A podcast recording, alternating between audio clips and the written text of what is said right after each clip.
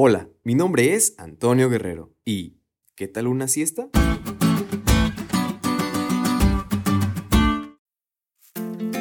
¿Qué gozo da tomar una siesta? O bueno, para la raza mejor conocida como pestañita o coyotito. O para los que son más fresas y no entienden esto, se refiere a dormir un poco, aunque sea unos minutos de un largo día.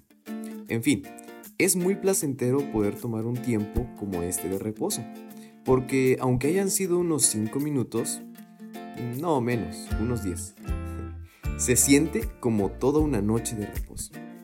Y ahora, en la Biblia, cuando se habla de descanso, sobre todo haciendo mención al reposo, se refiere a un descanso bien entendido, aquel que proviene de haber cumplido con la tarea encomendada. Por ejemplo, Fíjate que Dios descansa solamente cuando ha conseguido nuestro bienestar. También, a lo largo de la Biblia, reposo puede denotar simplemente la paz que hallarían en Jesús, sus promesas y su cumplimiento. Y esto es una realidad en el libro de Hebreos.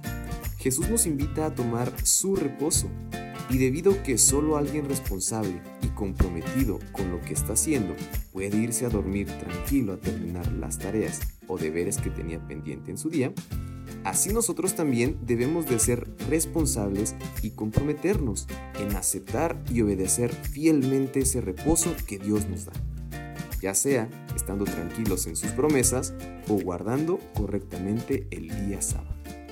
Pero saben, habrá un mayor reposo que se sentirá mejor aún que tomar una siesta en un largo día de trabajo.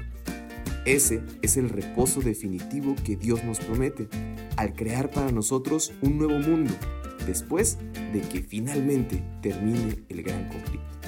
Así que amigos, debes de decidir hoy y no dejarlo simplemente como un ahorita, así como nos ilustró nuestro pastor Witty en el podcast anterior. Si realmente estás decidido, es hoy el momento de aceptar ese reposo. Acepta a Jesús y vive seguro en su promesa.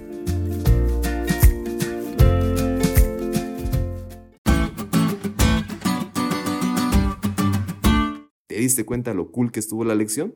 No te olvides de estudiarla y compartir este podcast con todos tus amigos.